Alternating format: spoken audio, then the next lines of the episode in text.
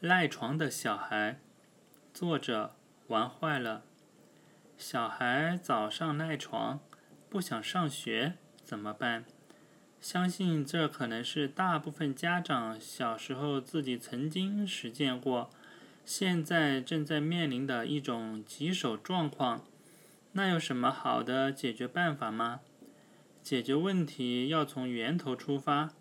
小孩为什么会赖床？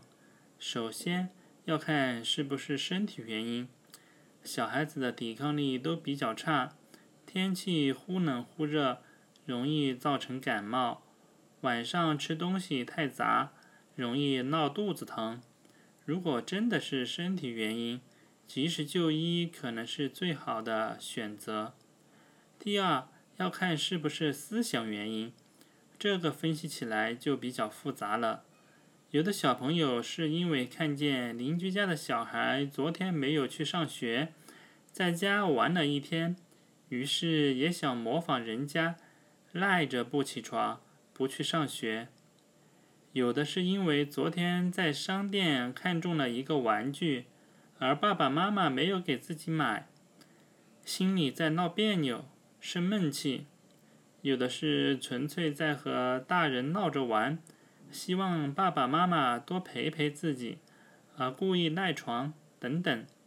总之情况很多，小朋友的心思不好琢磨。那家长应该怎么办？千万不能宠着。习惯的养成对于成长阶段的小朋友来说非常重要。好的习惯养成不易，不好的习惯想改很难。如果不是身体原因，只是单纯的思想耍赖的话，在进行必要的说服教育无效后，必要的大棒政策就必不可少了。不能因为过于宠爱而听之任之。